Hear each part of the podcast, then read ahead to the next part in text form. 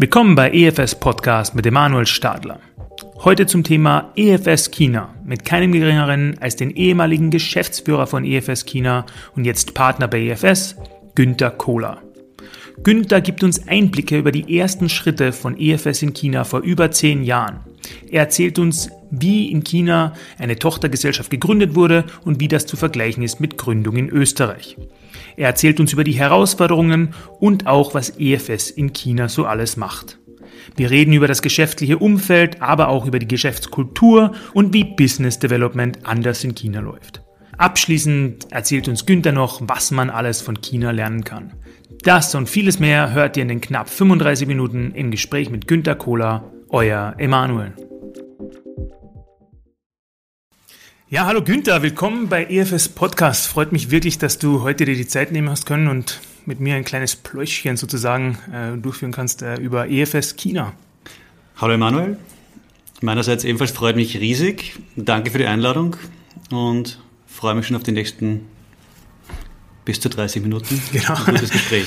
Es ist vielleicht äh, vielen gar nicht so bewusst, dass wir auch einen zweiten Standbein oder ein zweites Standbein in China selbst haben. Die meisten sehen uns wahrscheinlich eher mehr mit Fokus auf Österreich, Deutschland, europäische ähm, Ebene. Erzähl uns einmal, wie ist es vielleicht dazu gekommen? Ähm, wie sind wir in, in China sesshaft geworden und was entwickelt sich dort derzeit? Mhm. Wie sind wir zu China gekommen? Also kurz dazu, wie sind wir in China? Wir sind ähm, mit einer Tochtergesellschaft in China vertreten. Und wie sind wir dazu gekommen? In Etappen. Und wie so oft im Leben einen gewissen Zug, der uns dort auch hingebracht hat. Es gibt schon seit vielen Jahren Projektpräsenz in Asien und auch in China. Das hat in den ersten Grundzügen begonnen mit Beauftragungen ursprünglich aus Europa raus. Kunden haben unsere bestehende Beziehungen mitgenommen auf Projekteinsatz auch in China, äh, unter anderem in China, auch andere asiatische Länder. Das ist lange Zeit so gelaufen, ist immer mehr geworden.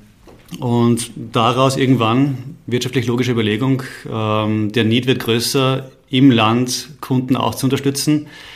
Ähm, die Themen werden vielfältiger, die Präsenzzeit, die es benötigt, wird mehr der Bedarf auch, aus, auch sehr lokalisiert, ähm, mit einem großen, tiefen Verständnis für den chinesischen Markt am Kunden zu helfen, wird immer mehr.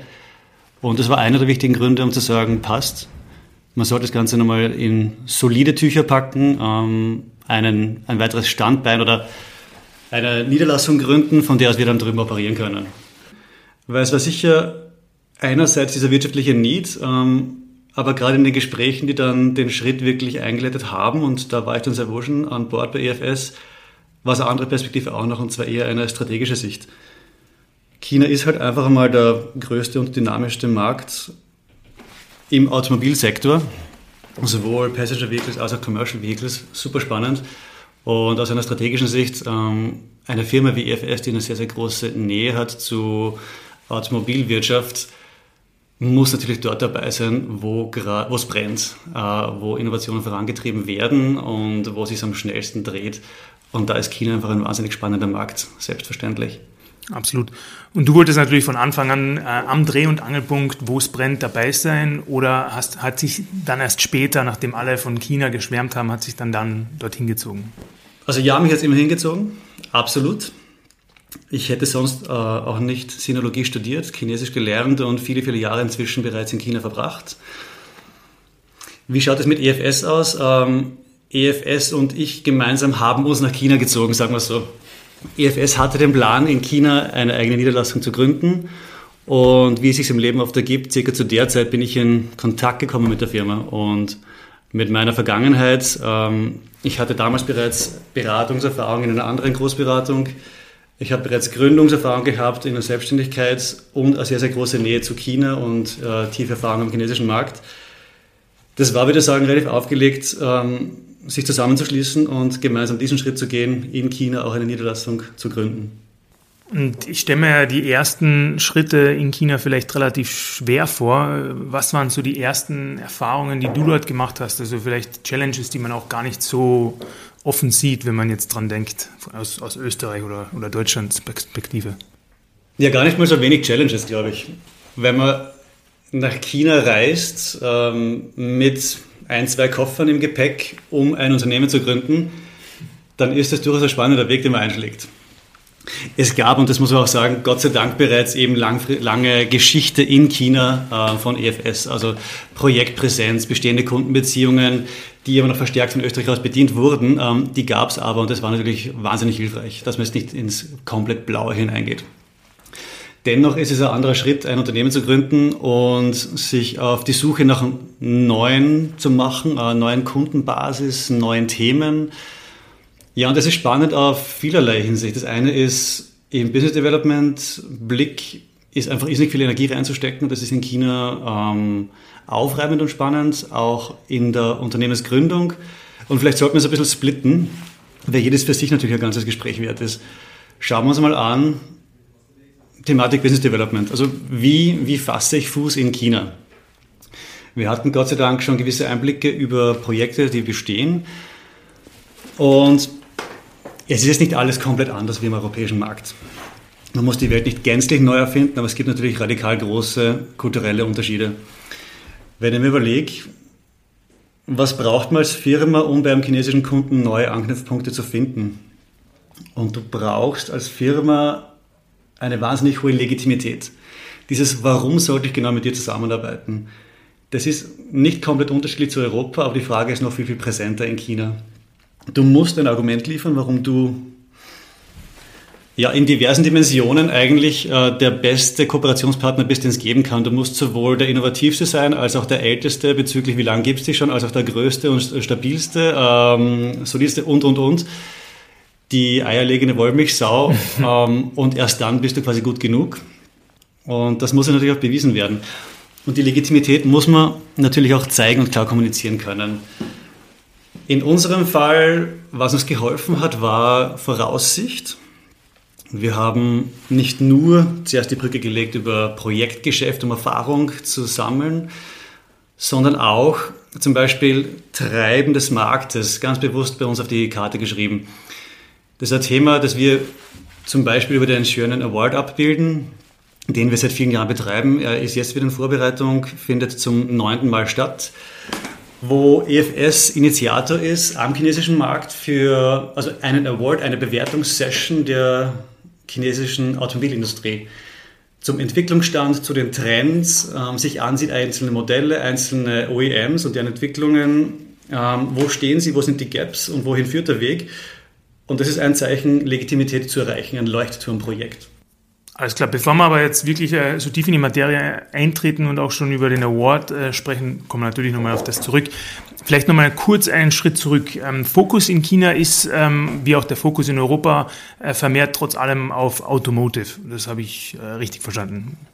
Der Fokus ist auf, ja, historisch gesehen Automotive. Ähm, es verhält sich aber genauso wie im europäischen Markt genauso. Automotive in einer gewissen Kundennähe ja, bezüglich Themen natürlich nicht nur. Wir machen in China sehr, sehr ähnliche Themen wie hier. Selbstverständlich, es ist in China eine Tochtergesellschaft. Es ist in China ähm, sehr, sehr stark vom Wissen geprägt, das wir einbringen. Es ist an sich das gleiche Grundproduktportfolio, aber mit einem kleineren Team, ein kleinerer Ausschnitt daraus.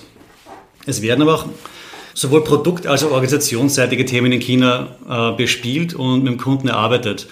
Wir haben produktseitig ähm, wirklich einiges und jährlich wieder Themen, wo wir sowohl Passenger Vehicle als auch Commercial Vehicle starten in der kompletten Produktentwicklung ähm, mit Markteinblick, Kundenverständnis ähm, hin zu Portfoliostrategie, Produktdefinition bis hin zu einer Überleitung das, dessen in die Systeme des Kunden. Und da kommt dann auch schon im Endeffekt die Brücke zum Organisationalen, wo wir auch in China unterwegs sind im Bereich IT-Service Management und Digitalisierung. Also auch dort ist es nicht rein mehr nur das Produktgeschäft, sondern es gibt dieses Verschwimmen und auch IT nimmt immer stärker einen gewissen äh, Stellenwert ein. Am Mainland Europe, ja, wie man so schön sagt, sind wir ja auch fokussiert sehr stark an äh, die Geschäfts- und vielleicht auch Unternehmenskultur. Mich würde auch gerne interessieren, nachdem wir generell kulturell schon ein gewisses Delta zwischen China und Europa feststellen können. Wie ist das vielleicht in einer, in einer auf einem Unternehmenslevel sozusagen? Also hat man da ähnliche Challenges? Ist das vielleicht ein komplett anderer Gedanken? Äh, wie, wie schaut die Organisationsstruktur vielleicht aus? Kannst du vielleicht dazu ein paar Worte sagen? Ein sehr, sehr breites Feld. Lass mal so ein, zwei Anknüpfungspunkte finden, auf die wir uns erstmal konzentrieren. Äh, Organisationsstruktur, Kultur, viele große Begriffe. Ähm, wie die Organisationsstruktur in China aussieht, ist, ist nicht groß unterschiedlich zu Europa, was oft mal ein Thema ist. Und das ist dann aber einflussgebend auch für die Kultur, ist die Spiegelung, gerade in Joint Venture Unternehmen. Du hast sehr, sehr oft eine Doppelbesetzung auf jeder Funktion oder auf den wichtigen treibenden Funktionen, wo der Joint Venture Partner oder beide Joint Venture Partner die gleiche Funktion stellen. Und das ist natürlich dann schon mal bezüglich Kooperationsenergie und Dynamik echt spannend, weil man ist natürlich auf diesen Stellen in jeder Abstimmung und in jeder Strategiesetzung ähm, in dieser Zwischenwelt zwischen zwei Kulturen, die zusammenarbeiten wollen, aber selbstverständlich unterschiedlich sind. Man muss es im Endeffekt wirklich mit beiden alignen, also die Entscheidungen müssen ja einstimmig getroffen werden. Es gibt aber natürlich immer gewisse Kräfte, äh, Kräfteschwankungen, Differenzen und politische Spiele. Wie ist die Geschäftskultur in China generell? Wenn ich mir überlege, Geschäftskultur in China generell, würde ich sagen, es ist ein bisschen mehr der wilde Osten. ähm, das hat uns auch zum Beispiel in unserer Gründungszeit in den frühesten Schritten von Business Development als auch in Kundenzusammenarbeitssituationen, das zieht sich gewissermaßen durch. Es gilt viel stärker noch das Recht des Stärkeren. Okay. Es ist die Thematik äh, Unternehmen- oder Business-Ethik ist ganz anders gesehen. Da gibt es wohl mehr einen Code, also in der westlichen Welt, in der wir hier unterwegs sind, einen für uns leichter verständlichen Kodex. Das verhält sich in China anders. Wenn man als westlicher Mensch nach China kommt, fühlt sich zuerst mal an, als es gibt eben keine Geschäftsethik. Die Regularien sind ganz einfach anders. Und sehr wohl gibt es sie aber doch. Was in China ist, Rechte Stärkeren definitiv. Deswegen sind aber auch die persönlichen Beziehungen noch viel wichtiger, um das Ganze zu balancieren. Und diese Dynamik gilt zu verstehen in allen Settings. Das heißt, es ist mehr eigentlich so ein bisschen ein unausgesprochener Code, an dem man sich halten soll oder muss und den gibt es natürlich auch zu lernen. Wie war das jetzt vielleicht, als du in China angefangen hast? Bist du schon reingegangen? Hast du es gewusst, dass es das ungefähr so ist? Oder hat dir da vielleicht jemand geholfen? Wie, wie war da deine Situation oder deine Erfahrung? Also Dinge zu wissen und Dinge dann umsetzen zu können, sind nochmal zwei komplett unterschiedliche Schritte. Das ist im Leben leider oder Gott sei Dank so. Habe ich es gewusst? Haben wir es als Firma gewusst? Ja, selbstverständlich. Ich habe auch davor schon einige Jahre in China verbracht und somit war es nicht ganz neu. Dennoch war es in einem neuen Setting wiederum anders als zuvor, ähm, hat neu unter die Haut gehen müssen, hat sich neu wiederum festigen müssen. Insofern auch da gab es eine Lernkurve definitiv und war auch in dem Fall wieder mal spannend. Wie läuft sowas ab? Und gab es jemanden, der da unterstützt hat und ähm, vielleicht eine Art Mentoring-Rolle eingenommen hat. Wie läuft es? Prinzipiell läuft immer ab in einem Sprung ins kalte Wasser. Den muss man im Leben immer wieder nehmen. Sonst erstens mal verliert man Reiz und Spaß und zweitens ist man wahnsinnig langsam im Lernen. Also den Schritt gab es auch da, einen wohl vorbereiteten Sprung, aber ins kalte Wasser. Und bezüglich Mentoring, wir sind als gesamte Firma EFS gemeinsam nach China gegangen. Also es war ja nicht aus äh, Einzelinitiative, das heißt, ich habe auch zurückgreifen können auf Support von einem gesamten Team und da auch gewisse, äh, also Teile der Partnerschaft, die sich ganz bewusst darum angenommen haben. Also alleinfliegend war es nicht, Gott sei Dank. Ähm, gerade in Situationen, wo der Kopf ordentlich raucht, tut's gut, einen Sparing-Partner zu haben, mit dem man das nochmal äh, mit einem kühlen Kopf durchdenken kann.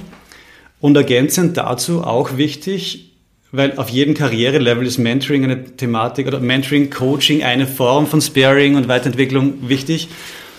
Auch in China ganz einfach die Diskussion zu suchen mit Führungskräften, die was Ähnliches gerade durchlaufen, durchlaufen haben.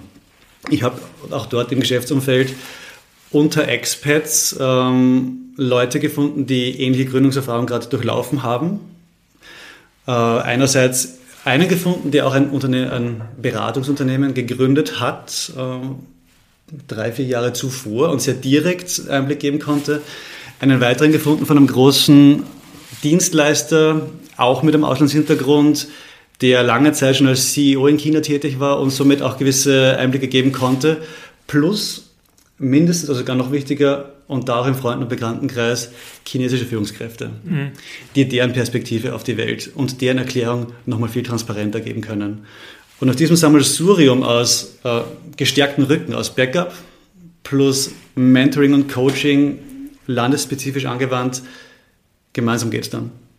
Gemeinsam lernt man. Das finde ich ja ganz schön. Ähm, was mich jetzt vielleicht noch interessieren würde, so um das Ganze ein bisschen abzurunden und dann wirklich äh, reinzutauchen in die mehr spezifischeren Tätigkeiten auch von EFS China und die Themenfelder. Ein paar Zahlen, Daten, Fakten, ZDF. Mhm. Wie lange gibt es vielleicht schon EFS China? Ähm, wo sind wir vor allem auch in China? China ist ja relativ groß. Also vielleicht kannst du dazu noch ein paar mhm. Daten geben. Zahlen, Daten, Fakten. Ich darf die Umsatzzahlen nicht veröffentlichen. wir tun es für EFS Österreich auch nicht. ähm, seit wann sind wir in China? Ich müsste jetzt ein paar älter gediente Partner des Unternehmens fragen, wann sie wirklich zum ersten Mal Projekte abgewickelt haben in China. Es war lange vor meiner Zeit. Äh, wir sprechen davon über, vor über zehn Jahren. Das ist, seit wann ist EFS in China? Seit wann ist EFS gegründet in China? Das ist, wir feiern morgen drei Jahre. Wir haben morgen in der Früh eine kurze, oder übermorgen, sorry, wir haben übermorgen eine kurze Drei-Jahres-Party in äh, Videokonferenz. Also es war September 2018, Gründungsdatum. Wo sind wir? Wir sind bezüglich, wo sitzen unsere Teams hauptsächlich? Das sind äh, zwei Büros in Peking und in Shanghai. Wir haben nach wie vor äh, zweigeteilt, um beides zu bedienen. Weil auch das ist spannend, es ist kulturell ein Unterschied zwischen Nord- und Südchina, zwischen den Großstädten Shanghai und Peking. Auch das ist äh, teamtechnisch natürlich abzubilden. Also wenn man fragt, wo sitzen unsere Teams? Shanghai und Peking, äh, jeweils natürlich mit einem gewissen anderen kulturellen Geschmack und Touch. Wo sind wir projekttechnisch angesiedelt? Würde man sagen, rund um Shanghai, rund um Peking und dazwischen. Wir haben die Woche gerade wiederum genau da mittendrin wiederum ein neues Projekt losgetreten. Und das ist jetzt auch keine große Überraschung. Wir sind historisch sehr automobilnah und du hast ganz im Süden sind wir seltener, aber rund um Shanghai sehr, sehr viel im äh, neuen Automobilbereich Richtung EVs. Du hast äh, den alten Automobilcluster sehr stark im Norden Chinas. Und dieser alten und neuen Welt sind wir beides verankert. Und dementsprechend sind dort unsere Projekte. Das heißt, wir haben noch die ganzen Küsten äh, offen, um weiteres Business Development zu machen. Ach, wir haben ein riesiges Land noch vor uns. Und ja, die chinesische Regierung gibt ja auch die Initiative äh, Go West aus seit vielen Jahren. Vielleicht wollen auch wir folgen. Vielleicht sprechen wir tatsächlich auch noch etwas mehr über die Gründung von EFS China per se. Jetzt geht man als österreichisches Unternehmen nach China. Wie läuft das tatsächlich ab? Ist die Gründung wie in Österreich oder läuft das komplett anders ab? Hat man da vielleicht auch eine WKO, die einen unterstützt? Wie, wie funktioniert das? Spannend, aufreibend und im Endeffekt schön. Wie funktioniert Gründung in Österreich? Also ich habe in Österreich einmal gegründet und ich habe in China einmal gegründet. Was gleich ist, ist, dass egal mit welchem Plan man ins Rennen geht, ähm, er wird, du musst ihn regelmäßig updaten und im Endeffekt ist wichtig, mit Motivation und Hirn reinzugehen und dann gewissermaßen flexibel zu bleiben. Was in, bei der Gründung in Österreich sehr wohl nochmal anders war, ist, es war stärker prozessorientiert. Es gab ähm, eine gewisse Zeitleiste, es gab gewisse Schritte zu durchlaufen, einen nach dem anderen. Das war an sich transparenter strukturiert und an dem konnte man sich orientieren. Also sehr, sehr schön im österreichischen und auch sehr, sehr oftmals deutsch angehauchten Gedanken, da gibt es einen Prozess. Und der funktioniert auch in Österreich gar nicht so schlecht. In China ist die Welt ein bisschen anders. Da gibt es, im Prinzip gäbe es wahrscheinlich einen Prozess, den aber keiner genau aufgezeichnet hat auch nicht in jeder Region gleich, der ohnehin jedem egal ist und im Endeffekt auch keine Auswirkung hat auf die Bewertung oder auf das Leben des Prozessverantwortlichen. Denn in China ist es nicht wirklich ein Prozesssteuern, in China geht es um äh, Impact und Effekte. Wenn die Regierung was Neues begibt, dann ist es meistens ein, eine Vision oder eine, eine Wirkrichtung und ein gewisses Resultat, das sie sehen will ein positives Resultat oder im Negativen gesprochen äh, Verbote oder Dinge, die auf keinen Fall passieren dürfen. Der Weg dorthin obliegt dann jedem Verantwortlichen selbst. Solange nichts schief geht, alles in Ordnung. Und dementsprechend hängt sehr, sehr stark davon ab, auf wen man trifft, ähm, bezüglich was muss man liefern, was muss man leisten, welche Schritte gibt es nacheinander zu setzen. Das trifft in sehr vielen Bereichen in China zu und in Unternehmensgründung auch. Wie du in China gründest, prinzipiell kann man es mal strukturieren und dann hängt es davon ab, an wen du gerätst und welcher zuständige Sachbearbeiter oder eben dann Bezirksvorsteher sich deines Falles annimmt. Und dann hilft es gar nichts, über diesen Prozess nachzudenken oder nachzuhaken oder vielleicht sogar zu überlegen, sich zu beschweren, weil er nicht eingehalten wurde. Da wird man ganz nett belächelt. Nein, in China geht es nicht orientiert nach Prozess, sondern in China geht es um Ressourcen. Das heißt, aus betreibender Sicht, also jemand, der etwas beantragt oder der eine Firma gründen will, bringt nicht mit Prozessvorbereitung, sondern bringt mit alle Ressourcen, die du brauchen könntest. Wissen, Menschen, rote Stempel, Unterschriften und, und, und legst alles auf den Tisch, setzt dich hin, bringst die Ressource Zeit mit ein, suchst das Gespräch und wirst dann in den Wirren irgendwann an ein Ziel kommen, das für beide Seiten gut ist. Und da hilft es wahrscheinlich auch, dass du äh, zuerst auch den Kontakt gesucht hast mit anderen Führungspersonen, chinesischen Führungspersonen auch, vielleicht auch schon die Experts, die du vorhin erwähnt hast. Die haben das vielleicht auch ein bisschen beschleunigen können, oder? Natürlich helfen Brandbeschleuniger. ähm, persönlich bin ich ein großer ja, also nicht, ich würde es nicht mal sagen, großer Freund an. Legale Bratbeschleuniger, ja. Klar. Das Vitamin B ist in China umso wichtiger. Wo du kannst, nutze es. Absolut. Wenn wir jetzt ähm, schon wirklich von Gründung und auch vielleicht Führung sprechen, ähm, auch mit so einem kleinen Blick auf EFS Österreich, wie, wie gestaltet sich das standardmäßige das, der Teamaufbau sozusagen? Mhm. Also wie ist, ein, wie ist ein EFS China Team aufgebaut? Ähnlich wie bei uns oder habt ihr das komplett anders gelöst? Also die Grundstruktur ist, ähm, also wir sind eine Firma global gesehen in der Art und Weise, wie wir ticken. Wir sind uns auch sehr, sehr nahe in der Art und Weise, also in der Kultur, in der Motivation, im Energielevel und in den Arbeitsthemen. Da sind wir global gesehen eine Firma. Und auch die unternehmerischen Strukturen sind sehr ähnlich. Wenn man es denkt Richtung, wie sind unsere Teams aufgestellt, welche Karrierelevels gibt es, wie schnell werden sie durchlaufen. Sehr, sehr große Ähnlichkeit. Die Frage ist eher, wie kommt man dorthin? Und das hängt sehr, sehr stark zusammen mit sowohl dem Bildungssystem als auch der prinzipiellen Arbeitsethik oder Einstellung. Es ist in China schon noch ein frontaleres Bildungssystem. Es ist prinzipiell, und es ist kein großes Geheimnis, stärkeres hierarchisches Denken, stärkere Hörigkeit. Und nach wie vor in vielen Arbeitsverhältnissen findet man es immer noch. Natürlich, China vor 100 Jahren ist anders als jetzt, oder China vor 5 Jahren ist anders als jetzt sogar schon, und geht ganz, ganz stark in eine sehr, sehr innovative und offen denkende Richtung. Dennoch, manche Denkmuster sitzen tief.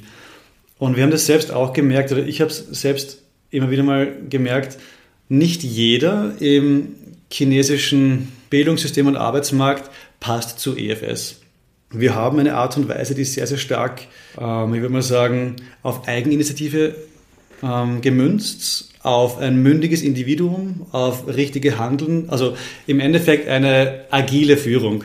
Du gibst gute Ziele vor, ähm, du enablest dein Team so gut du kannst und wo du kannst den Weg zum Ziel müssen die Menschen selbst gehen, die Energie müssen sie auch reinbringen, ähm, den Fokus, Openness und, und, und. Und das greift nicht immer in China. Das heißt, die Suche nach dem richtigen Team, das so arbeiten will, so arbeiten kann, daran noch mehr wächst, die dauert einfach ein bisschen länger.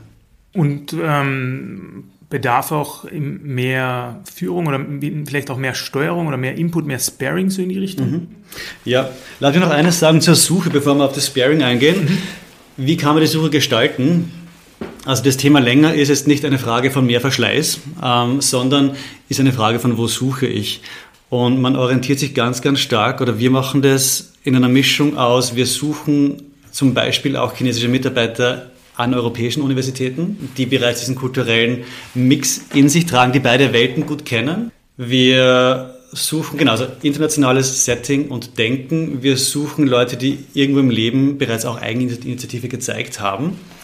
Und die Komponente persönliches Gefühl und persönliche, also persönliche Weiterempfehlung ist einfach nochmal wichtiger.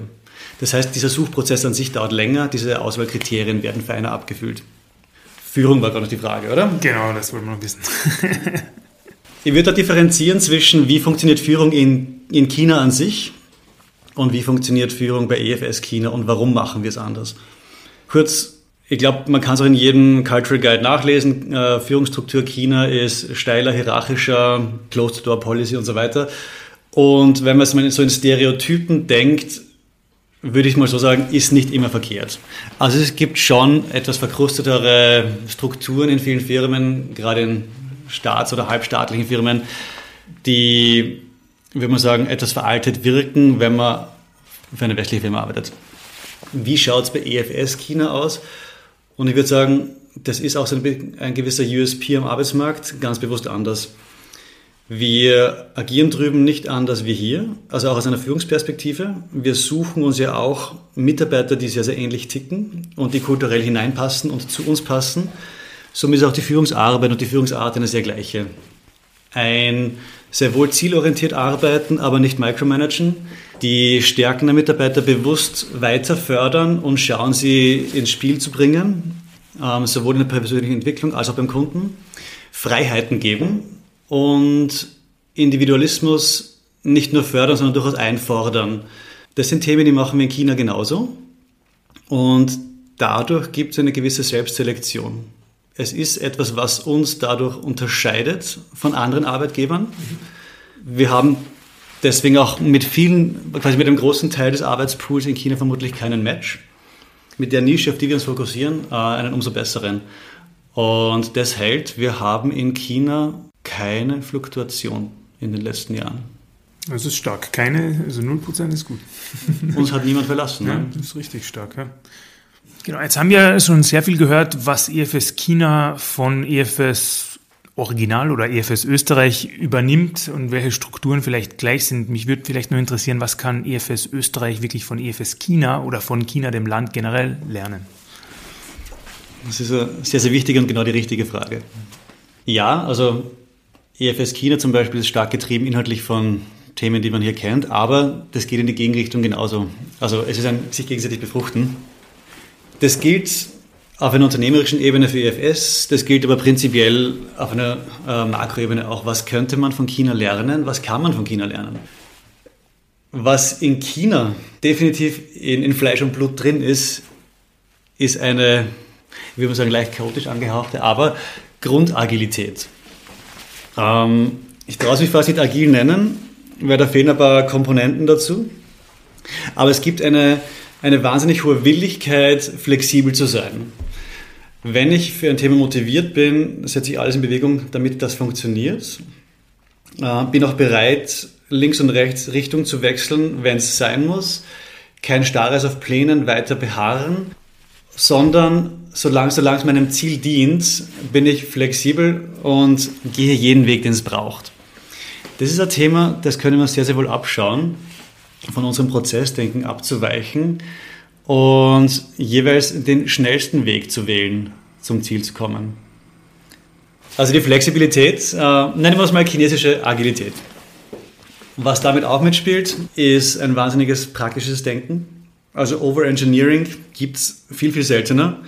Man möchte ans Ziel kommen, so schnell wie möglich, so praktisch wie möglich und man sucht sehr, sehr oft den Weg des geringsten Widerstandes. Jeder kennt den Spruch, äh, der liebste Mitarbeiter ist mir ein fauler Mitarbeiter, weil er sich den schnellsten und damit vermutlich schlausten Weg sucht, das zu tun. Eine ähnliche Parallele könnte man legen. Nicht auf faul, aber auf, man startet äh, den Weg mit, sich zu überlegen, wie könnte man es denn abkürzen. Das kann man sehr wohl auch lernen. Und ein Thema, das ist eigentlich das größte von allem oder beinahe, ist eine Offenheit für Neues und ein, ein bewusstes Suchen von Neuem, Innovation. Und man sieht es ganz, ganz stark im Bereich Digitalisierung. Es gibt einen guten Grund, warum China da Schritte und Kilometer voraus ist. Es ist wirklich jeder einzelne Nutzer ist begeistert davon. Man hat natürlich auch weniger Angst äh, vor Datenklau. Es gibt diese ganze Thematik mit Datensicherheit bei weitem weniger stark. Ähm, das begünstigt es natürlich. Ist auch ein Weg, der jetzt nicht unbedingt äh, zu favorisieren ist. Aber die, die Offenheit Neues zu probieren. Die Offenheit, digitale Lösungen zu nutzen, um sie im Alltag einzusetzen, um sie den Alltag zu erleichtern. Ähm, die Freude daran, neue Gadgets auszuprobieren und das Teil des eigenen Lebens werden zu lassen. Das ist was, das kann man sich von China absolut anschauen, also abschauen. Das ist dieses Mindset, also dieses Pro-Innovations-Mindset, ist was, da ist uns China meilenweit voraus. Absolut, ja. Merkt man ja schon mit der ganzen Vorherrschaft von WeChat Ja. zum Beispiel. Ja. Ähm, ganz interessant, ja. Also ja, es ist in allen Bereichen. Ähm, WeChat ist wahrscheinlich eines, also eines der repräsentativsten Themen dafür. Aber ja, die Freude daran, wie ein Kleinkind auf was Neues, auf eine Innovation zuzugehen, sie einfach mal zu probieren, ihr eine Chance zu geben und dann den praktischen Nutzen daran herauszufinden und den auch wirklich im Leben zu verankern und täglich einzusetzen. Das würde ich mir wünschen, dass wir in Europa auch stärker leben, weil Innovation startet mit Mindset. Die, ja, die Katharina Engel wird das den MVP-Mindset nennen, ja. Genau, haben wir Genau den. letztens den Podcast dazu gemacht. Und was würdest du jetzt sagen, weil du es chinesische Agilität nennst, was ist so der Unterschied zwischen traditioneller Agilität und chinesischer Agilität? Es gibt ein gewisses Chaos-Element und im agilen Arbeiten sehe ich das Chaos-Element nicht. Also man probiert sehr wohl gewisse Bahnen, Rahmen zu geben, um flexibel zu bleiben, aber auch gut koordiniert gemeinsam aufs Ziel hinzusteuern. Synchronisiert und transparent. Und was im Chinesischen noch nicht ganz dem entspricht, ist sehr oft die Thematik Transparenz und damit vielleicht verbunden das Chaos. Gerade vom Führungsstil her eben nicht transparent. Sehr wohl, also fordert Flexibilität, gibt aber nicht so sehr die Transparenz. Ähm, somit muss das Team bereit sein, mitzuspringen, von links nach rechts und umgekehrt, kriegt aber nicht unbedingt immer die Transparenz mit, äh, um das von sich aus zu tragen und den eigenen Beitrag maximal gut einzubringen. Ja, wenn du so von Chaos und Agilität redest, muss ich sofort an Yin und Yang denken. Ja, gibt er vollkommen recht. Vielleicht abschließend, Günther, würde ich trotzdem noch gerne in die Zukunft schauen. Also wo sind die nächsten Schritte für EFS China und vielleicht ein paar Themen, die du gar nicht so oft hörst äh, von anderen Experten, die aber ganz wichtig sind und die wir vielleicht jetzt auch noch kurz behandeln können über die Zukunft von China und EFS China. Die Thematik, welche Themen werden in China wichtig, das ist äh, ziemlich abgegrast. Also was wird auch für EFS in China wichtig sein, weiterhin wichtig bleiben, ist an den großen Trends dran zu sein und zwar federführend, nicht nur in einer Begleitungs-PMO-Rolle, sondern in China umso mehr Produkt-USP vorausdenken. Du hast äh, Autonomous Connected Ele- Electrification Shared, die ganzen, also ACES-Trends bleibt ein Thema. In China umso mehr, weil innovationsaffin sucht das und fordert von allen Dienstleistern einen Schritt voraus zu sein, sonst haben sie auch keine Lebensberechtigung in dem Markt.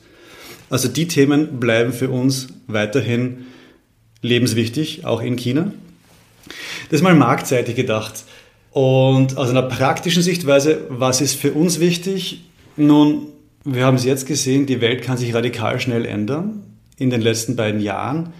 Hätten wir es nicht geschafft, sehr, sehr schnell ein fähiges, selbstständiges und breit aufgestelltes Team in China großzuziehen, das auch remote in einem Setting mit geschlossenen Grenzen einsatzfähig ist und den Kunden mehr als nur happy machen kann, hätten wir das nicht geschafft, wären wir gar nicht mehr in China. Und das ist auch genau das Thema, was für uns weiterhin wichtig bleiben wird. EFS China als eigenständiges, selbstständiges Beratungsunternehmen weiter wachsen zu lassen, durchaus die Freiheiten zu geben, kulturelle Eigenheiten zu entwickeln, von denen wir dann wieder lernen dürfen, aber es dabei zu fördern, selbstständig groß und stark zu werden. Das hast du richtig schön gesagt. ähm, jetzt haben wir natürlich immer noch sehr viele Themen offen. Den Award zum Beispiel, den du am Anfang äh, erwähnt hattest. Ähm, Günther, wie kann man dich am besten erreichen? Du ganz simpel, LinkedIn, Günter Kohler eintippen, mich finden. Da bin ich präsent. Äh, ansonsten müsste ich eigentlich auf der Homepage stehen. Ja. Und dann einfach E-Mail schreiben, anrufen. Bin sehr, sehr einfach erreichbar. Für alle, die sich von China aus melden, WeChat. Günther underscore Cola underscore EFS. Wir verlinken natürlich alles in den Show Notes. Aber jetzt erstmal äh, danke, Günther, dass du dir die Zeit genommen hast äh, bei deinem busy Schedule. Und äh, ich hoffe, dass wir uns trotzdem Immer bald wieder mal sehen. Genau. Gut, dann auch meinerseits danke. Ähm, es war wahnsinnig spannend, es hat Spaß gemacht. Schöne Fragen und danke fürs gute Gespräch. Danke dir.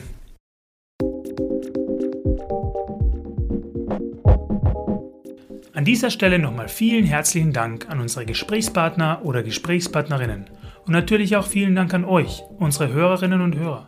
Wir freuen uns, dass ihr wieder eingeschaltet habt und hoffen, dass wir euch viele interessante und neue Einblicke vermitteln konnten. Falls etwas in unserer Episode unklar war oder ihr noch mehr wissen möchtet, schreibt uns einfach auf podcast.efs.at. Wir freuen uns auf konstruktive Kritik jeder Art und schreibt uns auf jeden Fall auch, wenn ihr neue Ideen für Podcast-Episoden habt. Gerne könnt ihr auch mehr Informationen zu den vorgestellten Themen auf unserer Website www.efs.consulting, auf LinkedIn oder auch direkt in einem Fachgespräch erhalten. Kontaktiert uns dazu bitte auch unter podcast.efs.at. Schaltet doch gerne wieder zu unserer nächsten Episode ein. Ihr findet uns übrigens auch auf allen gängigen Podcast-Apps wie Spotify, Apple Podcast oder auch Stitcher. Bis zum nächsten Mal bei EFS Podcast, euer Emanuel.